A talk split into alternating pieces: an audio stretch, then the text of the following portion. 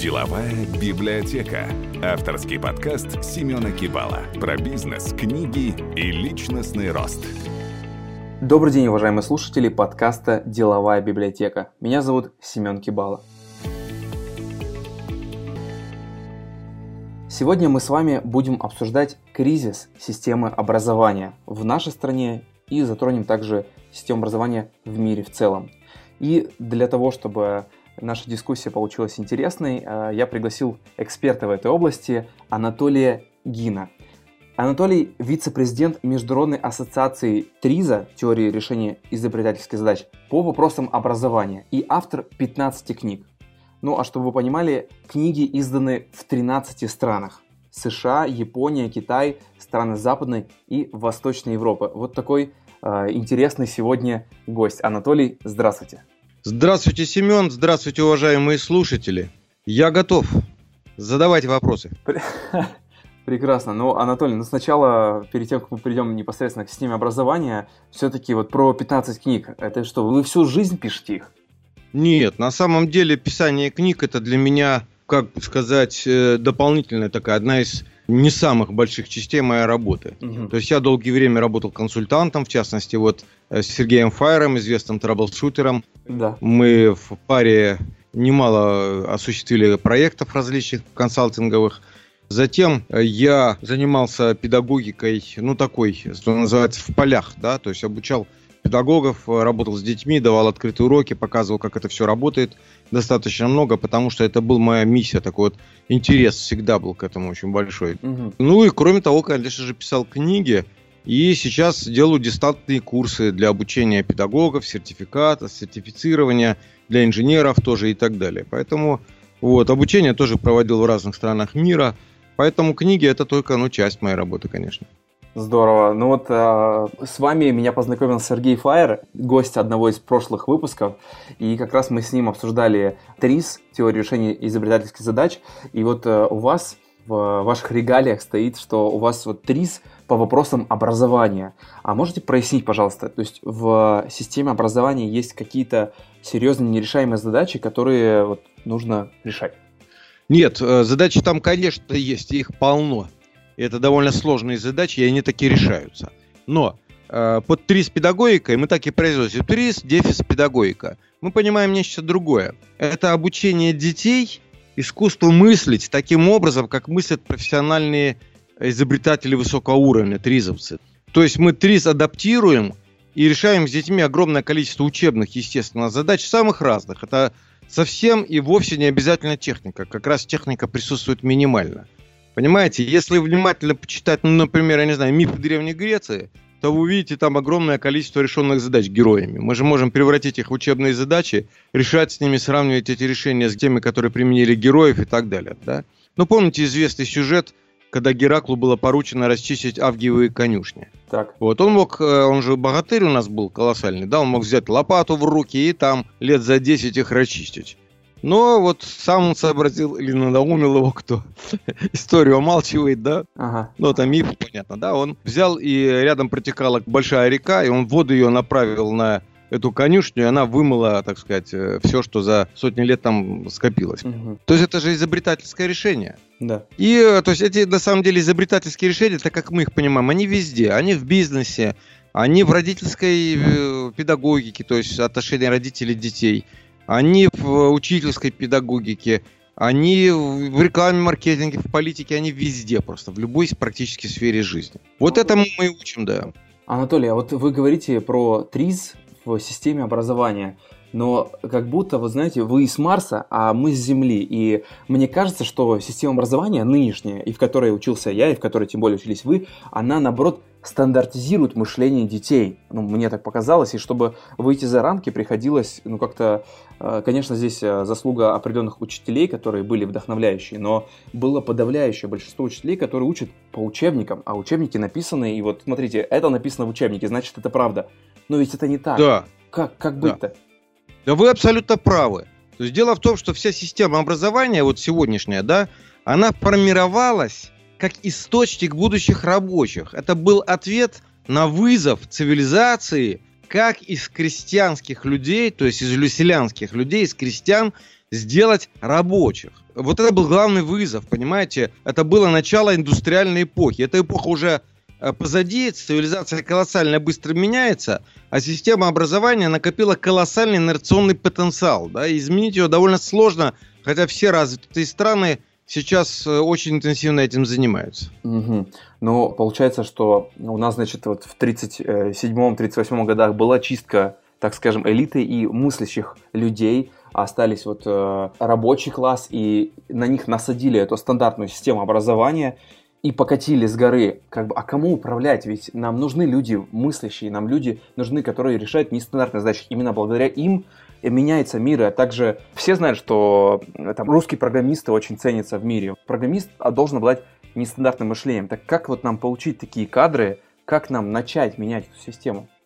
Нет, э, Семен, у вас, э, конечно, очень развернутый вопрос, длинный. Да. Ну, во-первых, чистка как таковая началась не в 1937 году, в 1937 году, понятно, она скорее продолжалась. То есть она началась гораздо раньше. Ну, скорее с революции, наверное. После революции началась, я бы сказал, такая тотальная чистка, но она происходила и раньше, на самом деле. А, если вы почитаете даже стихи Пушкина, вы найдете там следы этого.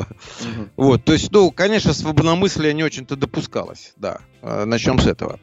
И э, мир как раз развивается в ту сторону, что нужно все больше и больше людей, свободомыслящих, и хорошо, глубоко, высоко и быстро летающих мозгами, понятно, да? Да. Вот, и э, система образования таких людей не готовит. Это серьезное противоречие, потому что на самом деле вот э, частично оно разрешается тем, что есть люди, которых вообще как не учи, они все равно будут творческими. Э, ну, просто потому, что, наверное, некрасиво приводить собственный пример, но он самый близкий. Я в школе учился лишь бы как. В общем-то, учился неплохо. Я всегда называю себя троечником. Действительно, троек у меня было много. Но если уж так честно, так сказать, то скорее такой четверочник.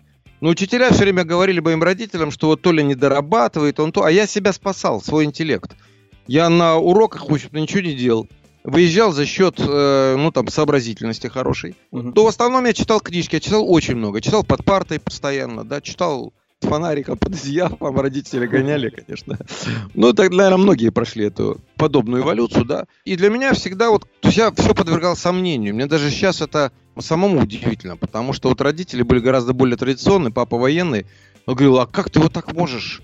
Почему ты думаешь, что это вот так? Я говорю, я не думаю, что это так, но я уверен, что это и не так, как нам говорят. Ну, как-то вот так, понимаете, да. Вот, то есть всегда есть такой процент людей. Другое дело, что его, как правило, хватало. Но сейчас круг знаний человеческих, он резко-резко вырос и растет дальше. А вот э, что такое за этим кругом? За этим кругом незнание. А граница между кругом знания и незнанием – это, собственно, область открытых задач. То есть область неизвестного, да, где мы сталкиваемся с неизвестным. И нужно все больше людей, которые умеют работать в вот этой серой зоне, где что-то известно, а что-то неизвестно. Угу. И когда таких людей мало, то нас будут постоянно преследовать, значит, падающие ракеты, рухнувшие здания и мосты и так далее, да? Потому что все это творческая работа, ее должны делать люди с пониманием.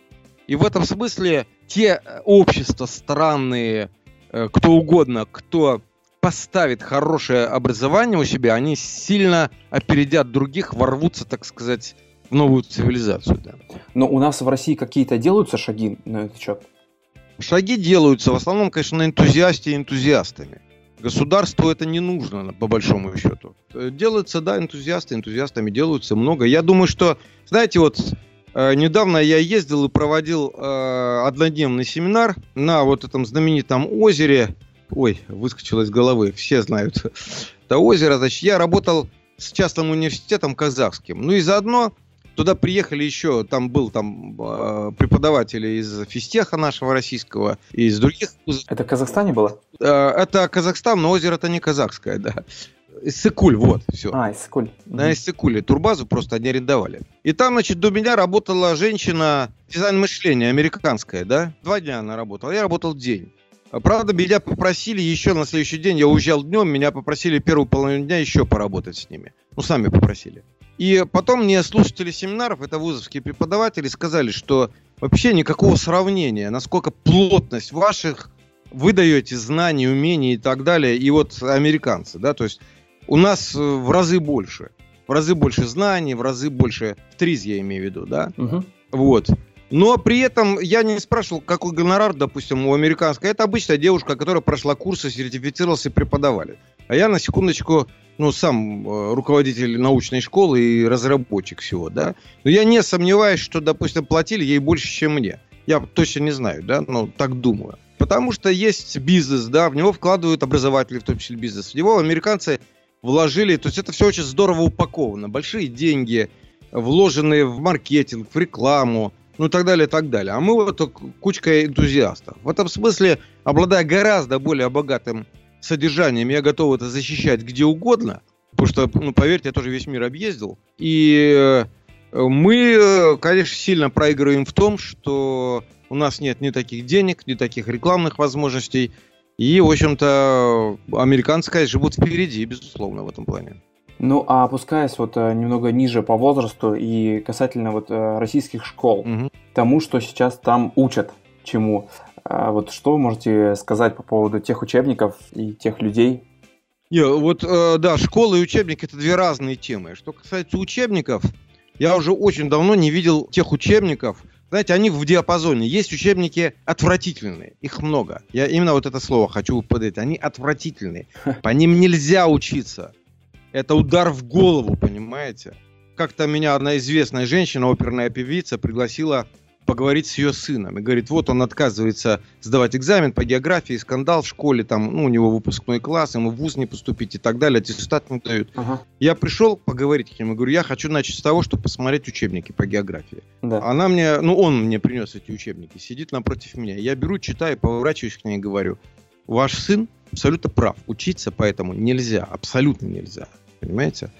Это дико скучная жвачка с огромным количеством ненужных цифр, данных каких-то, которые у них требуют еще неумные учителя, если особенно выучивать наизусть там и так далее. Это просто, понимаете, это ужас какой-то. Да. Когда в Википедии все это написано. То есть, ну, ну просто, понимаете, ну совершенно не нужно в здравом уме запоминать сколько угля добывается там, не знаю, в Болгарии, понимаете? Вот. Конечно. Да, ну, а вот я еще помню, как этому заставляли учить, так сказать, вот в школе, в которой я работал и так далее. Ничего себе, жуть. Ну, да, но требовали, вот, и прочее. Э, учебники есть отвратительные, учебники есть посредственные, их большинство. Меньше отвратительных, больше посредственных. Очень мало учебников, более или менее приличных практически нет учебников. Может быть, я чего-то не знаю, потому что их очень много было сейчас, многие издательства делали. Вдруг что-то проскочило мимо меня. Но практически нет учебников, которые соответствуют сегодняшнему дню. Может быть, за исключением одного учебника, ну вы извините, я нагло хвастаюсь, Давайте. который меня долго уговаривали, год издательство уговаривало написать учебник для начальной школы по окружающему миру. Так. В какой-то момент я слабину такую э, и говорю, пришлите, какие учебники есть. И, значит, они тоже мне привезли на машине 8 учебников «Окружающий мир» для начальной школы значит, разных издательств. Так. Я взял сетку с этими учебниками, мешок, и мы поехали домой из офиса. Э, ехал я с Сергеем Файером. Я сидел рядом с водителем, а он сидел за мной. Угу. И Сергей Файер, кто вот еще не знает, он был гостем вашей передачи, он да. очень известный траблшутер такой, на самом деле, реальный. Да. И мы начали листать эти книжки. А ехали мы долго, пошел на Рублевку, пробки, ну, сами понимаете. Ага. И Сергей тыкал меня, вот наглец, да, тыкал меня ручкой в спину и орал, нет, ты посмотри сюда, ты посмотри сюда, что они делают с детьми. Вот. Потому что, конечно, когда я писал учебники, я был очень огорчен. И Сергей мне говорит, давай возьмемся. И мы взялись. Мы сделали вот эти учебники «Окружающий мир». Их даже уже взяли в федеральный список. Они год пробыли в федеральном списке, а потом они оттуда вылетели. Ага. Потому что совершенно, извините, из спеси слов э, не выкинешь, коррупционная схема продвижения учебников совершенно не по силам издательству если это не крупнейшее в России издательство, у которых все схвачено, скажем так, да, угу. выдвинуть на рынок. И мне издатели честно сказали, Анатолий Александрович, извините, мы не можем их э, продвинуть на рынок. И я с ними согласился. Что я говорю, да, действительно, это, наверное, не по силам. Ну, вот так вот. Хотя у этих учебников есть свои фанаты, мне пишут очень часто, ну, каждую неделю получаю письма, как найти ваши учебники и так далее. Вот это единственная, так сказать, группа учебников, которая писалась для развития именно мозга, умения вести диалог, ага. нахождение скрытых знаний, ресурсов, ну и так далее. Очень много воспитательных моментов. Там где-то я насчитал 25 изобретений было сделано в этом учебнике дидактических в свое время. А его в открытом доступе можно его найти? Э, его можно найти в издательстве Витапресс. Они издали для первого класса, а для второго, третьего, четвертого они по заказу допечатывают в цифре. Они дорогие, потому что они одиночными экземплярами их распечатывают. Ну, находятся люди, которые заказывают, да. Можно какую-то ссылку дать? А издательство Витапресс, у них есть Вита пресс. Ага. У них есть, значит, в интернете сайт, и да. там можно найти учебник «Окружающий мир», Гин, Файр и другие авторы. У нас очень интересный авторский коллектив. Два мастера Трис, это Гид де Файр, угу. и Ирина Андржеевская, которая поэт и э, биолог. Ага. Вот такие. Сергей, технарь, специалист по полетам ракет. Я физик и биолог. И вот три таких человека, два из них мастера Трис, а третий сертифицированный специалист – Патрис тоже, да, вот написали учебник. В мире это единственный, наверное, случай такой. Интересно. А, хорошо, ну то есть вы такие энтузиасты, которые вот попытались сдвинуть этот монолит, а, но все же последние, ну сколько, 20-30 лет, что эти большие издательства, они продолжают клепать одно и то же. Но это очень крупный бизнес, вы же понимаете, да, это очень крупный бизнес. Нет, если бы одно и то же было бы еще не так плачевно. Потому что советские учебники были очень посредственные, но среди них не было отвратительных. Вот. А сейчас есть просто отвратительные учебники, потому что нужно быстро-быстро успеть, да. э, затратить как можно меньше на производство и как больше срубить денег. А так как от качества учебника продажи почти не зависят при тех способах продажи, которые сейчас обеспечены, то мы получаем соответствующий эффект. Угу. Я даже подавал заявку в Конституционный суд и судился с двумя министерствами, с Министерством образования и э, юстиции, которое утвердило эти правила. Там была стена адвокатов и Э, иностранный гражданин против них. Это я. Я же гражданин Беларуси. А, вот. вот. Это, было, это было очень смешно, но мне хотелось создать прецедент. Да. Ну, не так давно я заезжал на мойку, и пока ждал машину, я смотрел телеканал «Звезда». Это просто какой-то шедевр. Ты смотришь, это и шедевр, дичай... конечно, да. Дичайшая пропаганда, просто настолько да. она заливается в уши. Смотрите, какой мощный военный комплекс у России, Украина. Да вы только посмотрите на YouTube, они сами снимают, как у них ломаются танки. А Америка это просто, э, их М16 просто в подметке не годится. И ты слушаешь и думаешь, боже мой, это транслируется на миллионы людей. Но вместе с тем, учебники по истории это тоже жесточайшая пропаганда. Вот, по сути, кто будет отслеживать каждый факт? Вот я прочитал там, скажем... Семен, Семен, Семен, вы должны понимать, что учебники истории – это главный идеологический инструмент, подчеркиваю, любого государства. Любого, не только России. Другое дело, что степень допускаемого вранья и приличия, как бы все же приличия хотят соблюсти, она, конечно, разная. Но это главный идеологический инструмент любого государства – в качестве подтверждения я рекомендую, была издана на русском языке французская монография автор Марк Ферро «Как изучает историю дети в разных странах мира». Угу. И там, значит, он просто 20 учебников, там и российские есть, проанализировал, как одни и те же события разными учебниками, например, английскими, французскими и немецкими поданы, да. Везде выбираются соответствующие фразы, какие-то хитрости и так далее, чтобы внушить своему народу упрощенно формулу, я прошу прощения, я скажу прямо. Мы орлы, они козлы. Вот если угу. так огрубить, то формула вот такая, да. Но это ведь совершенно не позиция вин-вин. Зачем постоянно гнобить друг друга, если можно... Нет, это не позиция вин-вин, и она, ну так сказать, вот сейчас понемножку где-то такая позиция в государственных делах чуть-чуть просматривается, потому что из бизнеса приходят люди какие-то и так далее. Но в основном э, государства, к сожалению, очень далеки до такого понимания. Ну, за, еще раз говорю, за некоторым исключением небольшим, да.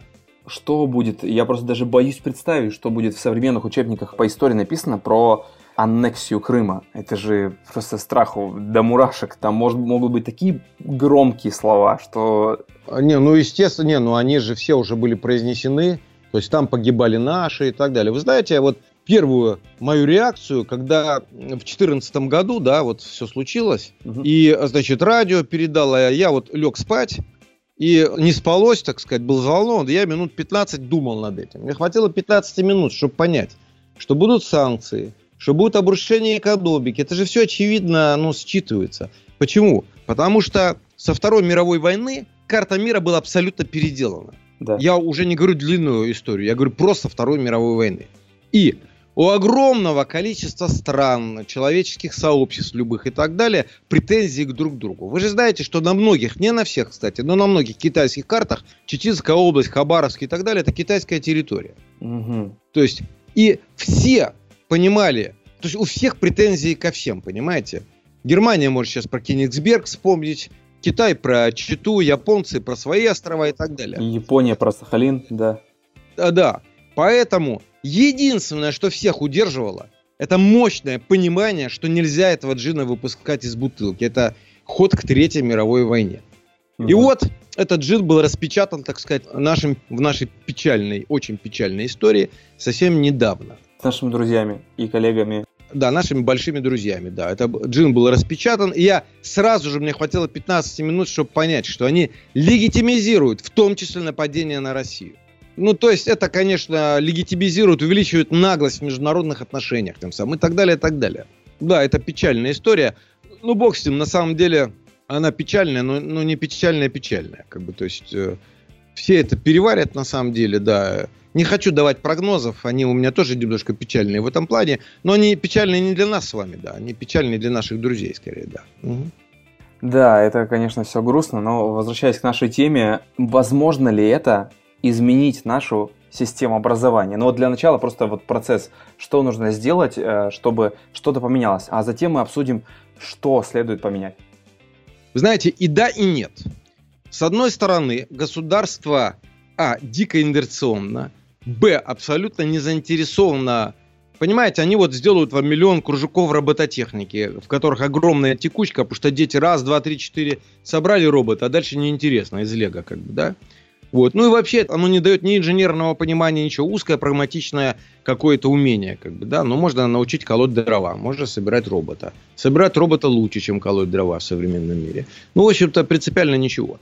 Тем не менее, вы знаете, я наблюдаю все больше и больше людей, которые хорошо и ясно, это средний класс в основном, это в основном люди из бизнеса и э, оп- хорошо оплачиваемые профессионалы.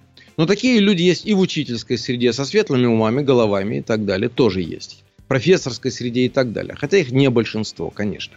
Которые хорошо и ясно понимают, что нужно менять систему образования и менять ее решительно и системно. Другое дело, что, как правило, они не понимают как, но это другое, это отдельная профессия, что называется. Но они понимают это и они готовы. Более того, огромное количество людей, которые этого системно не понимают, они это чувствуют. Вот чувствуют уже практически ну, большинство людей, чувствуют, что что-то не так и надо менять. Я еще не ответил вам про школы, мы как-то учебниками увлеклись. Да. Сейчас есть огромный разрыв в разных школах. Есть сильнейшие школы, на самом деле, где сохранились какие-то традиции советских физмат-лицеев, угу. а при всем том, что я очень критично отношусь к, в целом к советскому образованию, я должен сказать, что вот эти вот физмат-лицеи угу. наши, это очень сильный был такой инструмент, педагогические, и там накоплены действительно серьезные ну, наработки, очень серьезные. Они, к сожалению, сейчас теряются катастрофически быстро, уходят вместе со старыми людьми, которых уносят с собой.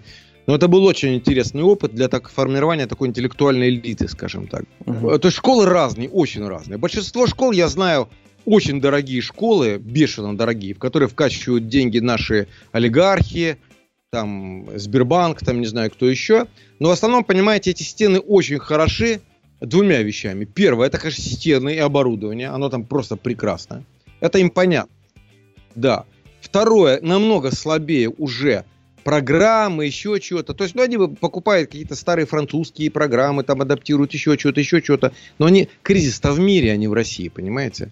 Вот, то есть все равно они берут вещи, которые не соответствуют. Ну, понимания это никакого, денег много, понимания нет. Это старая история. Ага. А педагогический состав, как правило, в общем-то, довольно обычный. Они, конечно, пытаются привлекать себя и привлекают отдельных звезд каких-то педагогических. Но часто бывает так, что звезде бывает э, не очень комфортно в такой школе. Это тоже есть. Ну, э, все, все зависит, как говорят американцы, depends on, да, от, от огромного количества всего. Я говорю об некоторых общих тенденциях, скажем так. В то же время в России есть и довольно сильные школы, где обращают внимание на образование. Не только в России, в Украине такие школы есть. Ну, на, на суть образования обращают внимание. Но их меньшинство, потому что ведь родители же тоже не знают. Родители живут какими-то еще советскими представлениями, и они от школы тоже требуют чего-то такого. Чтобы они хорошо запомнили и рассказали. И сами-то не знают чего. Да, сами не знают чего. И школа вынуждена под это подныривать. А если школа коммерческая, как большинство дорогих школ, то она вынуждена быть очень чуткой, понятно, да, к заказчику. Э, да, реагирует на все притязания. Да, да, да. А работать с родителями, учить самих родителей, это дорого. И, в общем-то, кто за это заплатит? Вот такой парадокс. Поэтому это к, к вопросу о нет. А к вопросу о да, еще раз говорю, формируется... Вот э, люди, понимаете, я вот обучаю людей, педагогов. Причем это как бы принципиальная установка э, сертификатов государственного ну, там, государственных, да, и прочее. Хотя мог бы. Да. То есть можно там пройти процедуру там и прочее. И тем не менее, ко мне приходят люди учиться, и не так уж много. То есть все семинары оказываются полными, полностью заполненными, да, которые я провожу.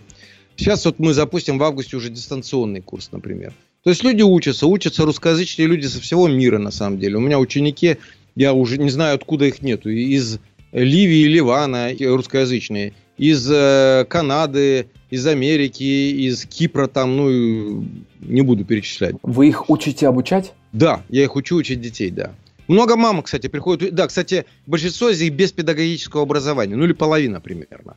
Это люди, которые хотят, понимают важность образования, или приходят, чтобы своих детей учить, а заодно делают семейный клуб, приглашают еще каких-то соседских детей. И вот это все происходит, кстати, и в Москве сейчас.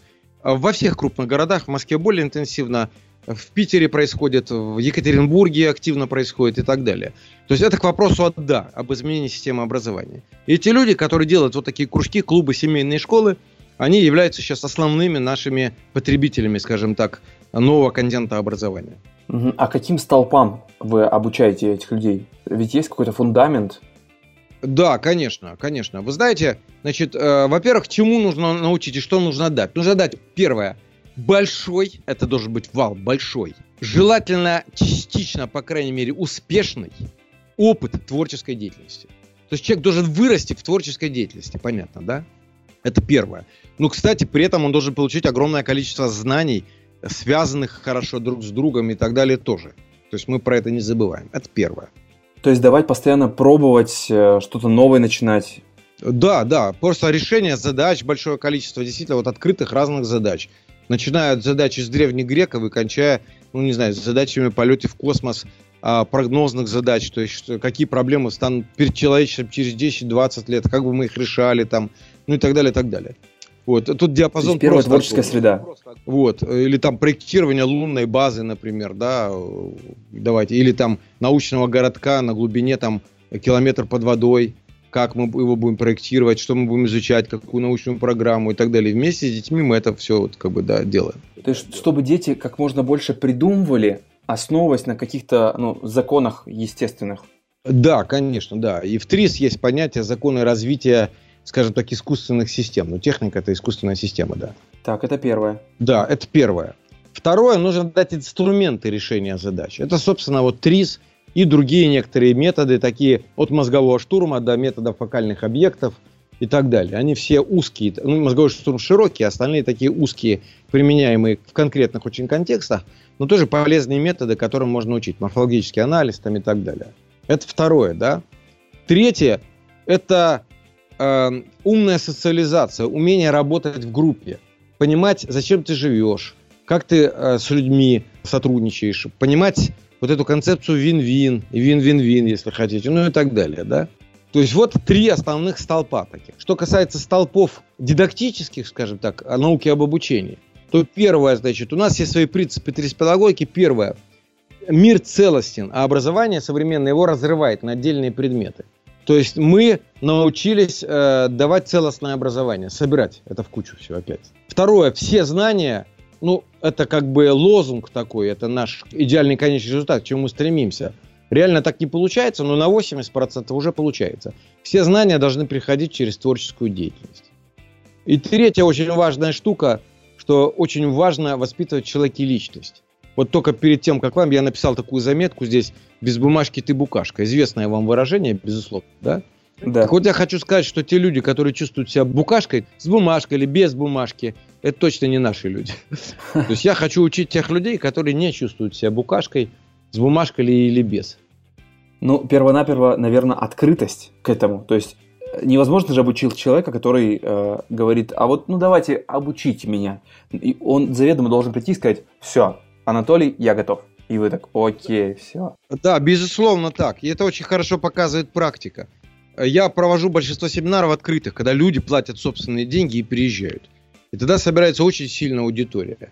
Намного аудитория слабее, когда, допустим, заказчик приглашает просто в, ну, в одну школу, например, да, или ну просто людей не за свои деньги, к тому же часто приглашают обучаться, например, да. Там аудитория, как правило, сильнее. Самые сильные люди это те, кто решили, да, мне это надо и готовы сами свои средства за это платить. Но это объективно так. Индивидуально может быть по-разному, может попасться очень сильный человек в слабой аудитории и наоборот, но в целом это так, да. А на уровне государства как это все будет меняться. То есть придет э, идейный человек, который, как вы, говорит, я это все понимаю, я, я готов, мне это нравится, и должен будет бороться с акулами политики и рваться вверх. Нет, вы знаете, невозможно выстроить хорошую медицину или, например, хорошее, тем более хорошее образование. С медициной это еще вопрос. Вот с медициной точно.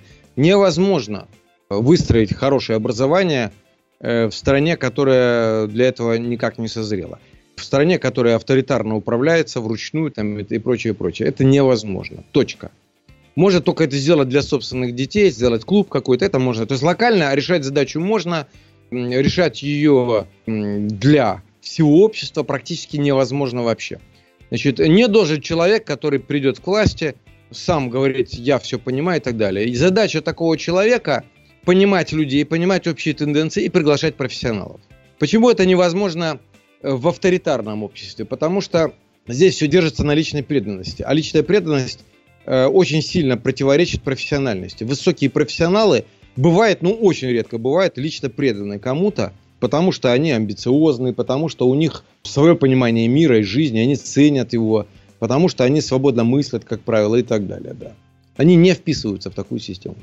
Но продолжая вот про авторитарную систему, э, ведь э, у нас есть конечное количество исходов, что будет с нашей страной, если говорить чуть шире. То есть э, в любом случае авторитарный лидер, который управляет нашей страной, с ним ну, как бы по биологическим причинам что-то произойдет, и что будет дальше? Это что будет? Революция, демократия, другой строй? Не, вы знаете, мы сейчас с вами под статью какую-нибудь попадем, и хотелось бы еще дела впереди.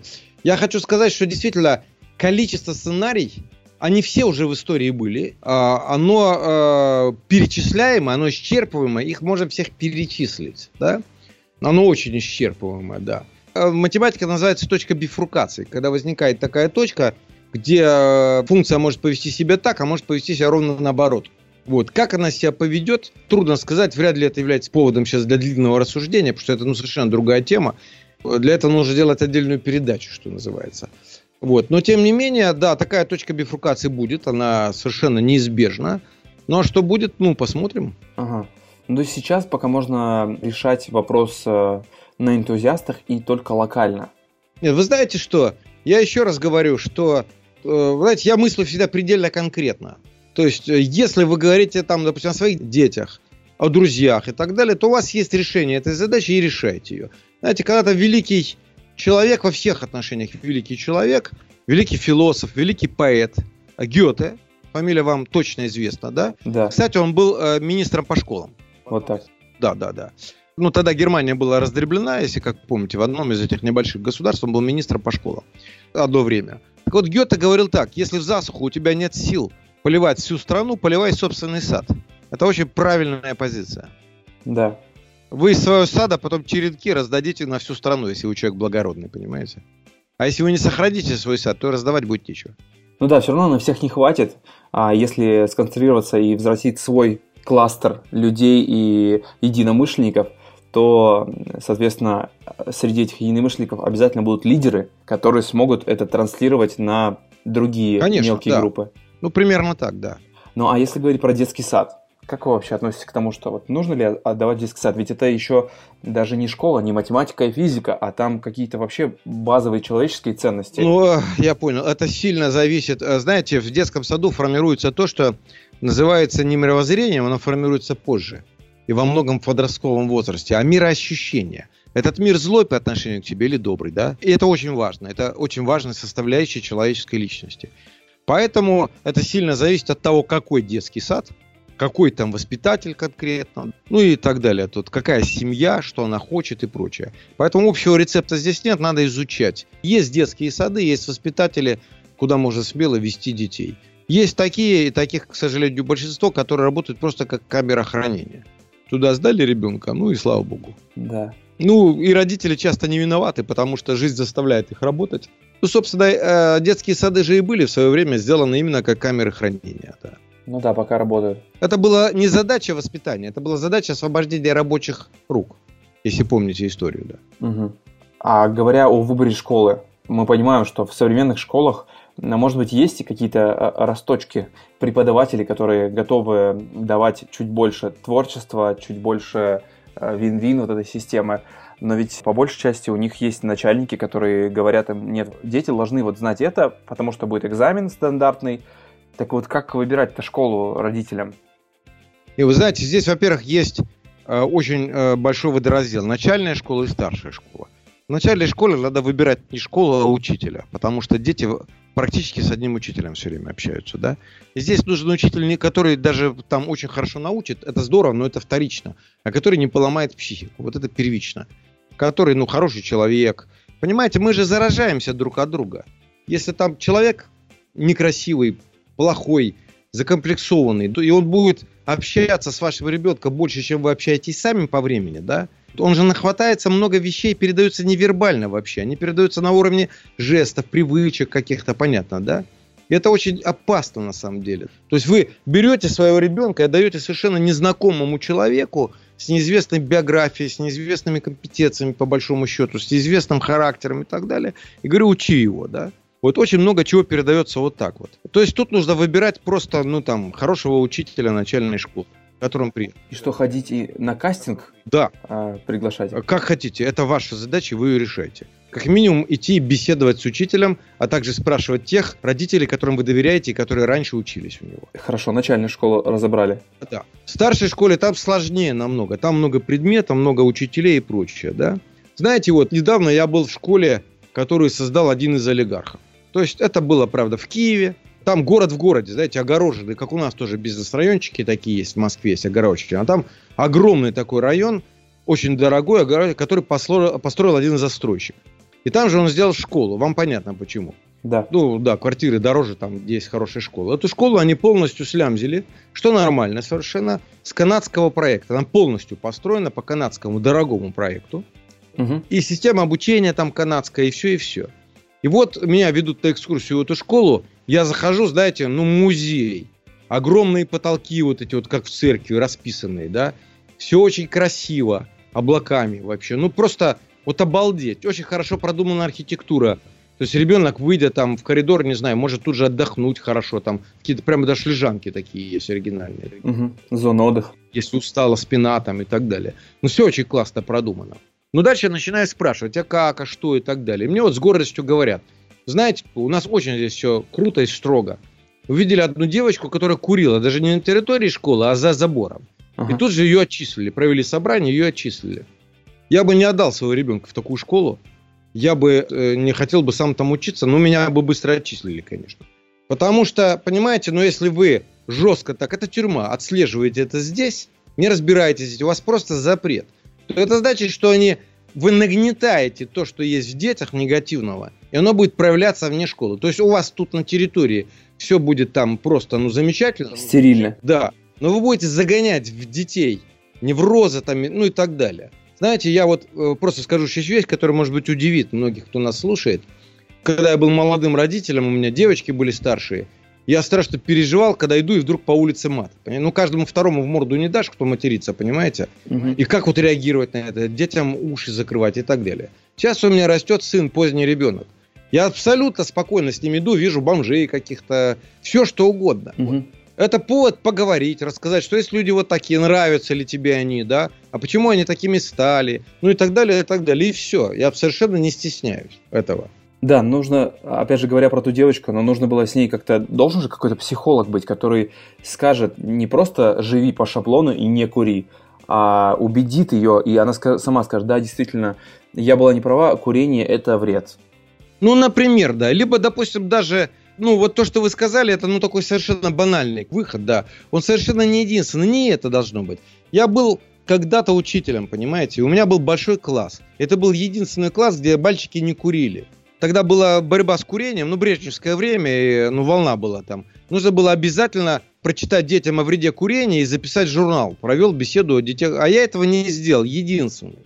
у меня был единственный класс, где дети не курили. Я единственный получил выговор за это. Удивительно. Вот. Да, не, это как раз совершенно закономерно в советское время. А почему не курили? Да каждое воскресенье я ходил с ними в спортзал, с пацанами. Мы ходили в походы постоянно. И я сам не курил. Вот, собственно, и весь секрет, понимаете? Свой пример.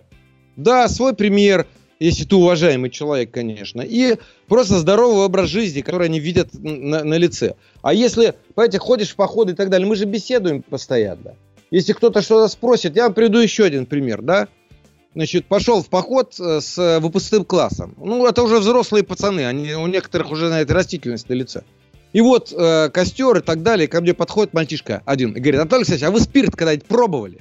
Ну, я тут же понимаю, что только что они гряпнули по глотку как минимум спирта. Да. Ну, почему это из него прет? Он такой радостный меня спрашивает.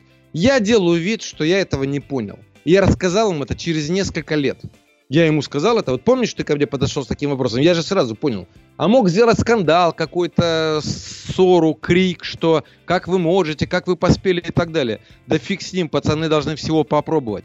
Я же видел, что они сделали по глотку. Они, ну, глазки блестели, но они не делали, не безобразничали, они не шатались и так далее. Нормально, хорошо задал мне вопрос, я это использую для того, чтобы это обсудить, а почему спирт пьют, а как, а как вообще алкоголь появился, а знаете ли вы, что алкоголь изобрели арабы в городе, который назывался алкоголь, ну и так далее, да? Ага. И как его применяли, применяли в основном, ну это было очень важно для внешней обработки ран, сражались-то холодным оружием. Да. Вот, обеззараживание. Ну и так далее, и так далее. Массу же знаний можно дать интересных. Вместо того, чтобы какой-то скандал делать и так далее. Я просто сделал вид, что я не понял. Все. То есть, ну, надо быть умнее и тоньше просто, понимаете? Ну, угу. это задача. Когда решаешь, это то, что не понимают родители сейчас и не понимают учителя в большинстве своем, что воспитание детей и обучение, кстати, тоже это постоянное решение задач. Но их не видят, их не умеют решать и так далее. Я, кстати, выступал на заседании правительства одного из регионов России, меня пригласили. И а у них тогда были очень такие планы, там глаза горели, что вот там сейчас деньги федеральные, все это потом обломалось из-за Крыма, в частности. Да. Вот, деньги не туда пошли. Ну, у них там висели федеральная программа развития региона, все классно. Я им говорю, если вы думаете не о том, как быстренько отчитаться через год, а о стратегии поднятия региона, то самое главное образование – это родительское образование. Вот. Вкладывайте в это средства, это недорого. Это статьи в газетах, передачи по телевидению региональному. Хотя бы. И обучение учителей, как работать с родителями. Вкладывайте в родительское образование. Ну, конечно, это кончилось ничем. Разумеется. Но мы пришли вот э, к большому последнему разделу в нашей дискуссии про родителей, потому что до этого мы разговаривали про школы, про учителей, про профессионалов педагогики. Но в целом-то каждый родитель, он педагог. И вот вы правильно сказали, воспитание начинается с семьи, и каким образом э, вот родителям поступать? То есть есть какие-то каноны, э, кроме того, что мы уже э, обсудили, вот как э, в семье воспитывать ребенка? Есть, конечно, есть масса рекомендаций, есть каноны. Кстати, я в течение многих лет проводил семинары для родителей. И, кстати, знаете, кто больше всего приходил на такие семинары? Кто? Две категории людей. Первое из бизнеса люди. Ага. Второе педагоги. Вот так. Да, то есть, как интересно, да? Это самые распространенные были. То есть, которые педагоги, потому что они-то изнутри хорошо понимают, что то, что делается, это просто ничто, это минус даже, а не ноль, да? Их ищут каких-то путей. А бизнесмены это люди, которые уже ну, такие, с, они с амбициями, в том числе с хорошими амбициями по поводу воспитания своих детей. Они более недоверчивые, скажем так, и хотят контролировать этот вопрос. Да. Значит, э, я дам, э, это с вопрос очень длинный, а время короткое. Конечно. Я позволю себе сказать, что вот у нас есть портал такой, creatime.me, www.creatime.me, creatime – креативное время. Да. .me, потому что многие ком набирают и так далее. И на нем бесплатные курсы воспитания креативности детей в семье. Они бесплатные для вас, для родителей, они очень даже платные для нас. Мы это делали с партнером, с универсариумом, и курс стоит ну, 20 чем-то тысяч долларов с учетом того, что все, кто снимались, снимались бесплатно, э, и с учетом много миссионерской работы, все равно он стоит 20 чем-то тысяч долларов, потому что это 4 камеры, профессиональная съемка, обработка, ну понятно, и так далее, и так далее. То есть он хорошо сделан. Да. Для вас это бесплатно. Пожалуйста, почитайте, очень много чего получите. Здорово. Ну, я обязательно ссылку дам под подкастом. И... Да, а сотни тысяч людей уже просмотрели. Потому что, ну, универсариум он ведет, э, и мне время от времени сообщают, сколько людей у них на площадке просмотрели, сколько вот у меня на портале просмотрели. Э, я уже давно не смотрел, но в целом получается, что уже явно э, много за сотню тысяч людей. Но это хорошо видно на любой тусовке в Москве, такой большой, кто-нибудь подходит, говорит, о, это вы вот этот фильм сделали, да. Так что видно. Здорово. Ну, э, вот у нас время эфира нашего уже потихоньку подходит к концу. Хотелось бы вот в заключение, Анатолий, от вас все-таки услышать, конечно, не, не весь курс, но какое-то обращение к родителям, вот к тем людям, которые потенциально скоро будут родителям или уже родители, потому что нас слушают молодые предприниматели, молодые отцы и мамы. И вот все-таки на какие вещи обратить внимание? Может быть, есть какой-то совет, который хочется дать вот прежде всего? Ой, волшебная палочка, да? Я скажу одну вещь, над которой стоит подумать. Знаете, почему стоит вкладывать в развитие детей, в воспитание их? Значит, э, скажу вещь очень практическую, на которую они делают. Uh-huh. А, а я-то все это прошел, у меня старшим детям уже за 30, слава богу. Uh-huh. Я хочу сказать, что в детей нужно вкладывать душу свою по той простой причине, что потом вам будет с кем общаться. Не ссориться, не драться, а у вас будут ваши верные друзья, вот молодые. Когда, когда вы будете постарше, да. Вот так, как они есть у меня, понимаете? Вот это вот очень важно. Важнее всего остального, может быть, в прагматическом смысле. Ну а все остальное, конечно, не надейтесь на государственную систему образования. Как только вы себе это четко скажете, что нет этой надежды, вы начнете думать, искать ресурсы. И так как вы люди умные, потому что я думаю, что нас слушают сейчас люди достаточно продвинутые, то вы э, будете решать эту задачу и найдете те или иные решения. Может, чуть хуже, может, чуть лучше, но вы их найдете. Конечно, я абсолютно с вами согласен, Анатолий. Вот эту брать ответственность на себя за, за себя и теперь уже, раз наша тема касается будущих поколений, все-таки за тех людей, которых мы воспитываем. Я бы даже хотел чуть-чуть градус э, пафоса уменьшить, просто за своих собственных, понимаете, хотя бы ответственность взять, да. И не винить того, знаете, я вот читал, когда семинары для родителей, несколько раз повторялась одна и та же сцена, когда ко мне подходили люди, такие вот видно, что они жаловались, ну, такие несчастные, и говорили, Анатолий Александрович, понимаете, вот у нас рос мальчик такой хороший, а потом мы переехали, а потом во дворе вот связался с компанией в возрасте там 13 или 14 лет, и э, стал пить, курить там и материться, и мы ничего не можем сделать, и учебу забросил, что нам делать, понимаете? И я это слушаю таких людей, думаю, господи, ребята, вот вы о чем думаете? Вот для меня это страшный сон что я провел со своими детьми эти 14 лет, ага. а потом он вышел во двор, и какой-то Вася оказался, ну, в кавычках, конечно, да, то есть хорошее имя не, не хуже других, да. но оказался для него более авторитетным, чем вы, родители. Ну как же вы вообще жили-то, понимаете? Ну чем вы думали? Ну вот, собственно, да. Вот. Ответ в нас самих. Да, ответ в самих, да, потому что они не брали никакой ответственности за своих детей. Они считали, что им там государство вырастет, кстати, это вот в крупном бизнесе такое есть, особенно. Я бабки плачу, пусть мне сделают. Ну, вам сделают, понимаете? На вашу сумму. Да, да. А, Анатолий, ну, э, в сегодняшнем подкасте огромная, просто килотонна информации для размышления каждого из нас, э, меня в частности, каждого из слушателей. Я благодарен вам, что вы посвятили этот час времени для того, чтобы поделиться своим опытом. И, конечно же, все ссылки, как я уже сказал, на ваши ресурсы будут в материалах к подкасту. Вот, уверен, что пусть не все сотни тысяч людей, но если это будет несколько людей, которые изменят э, свою жизнь благодаря вот этим ресурсам, это уже будет большой результат. Спасибо вам большое, Анатолий. Спасибо большое вам, спасибо большое слушателям нашим, которые тратят свое время и слушают сейчас нас. Вот. Ну и всем я желаю в этой жизни успехов и немножко удачи. Она всем нужна. Да, всего доброго, друзья. До следующего подкаста. До свидания. Деловая библиотека.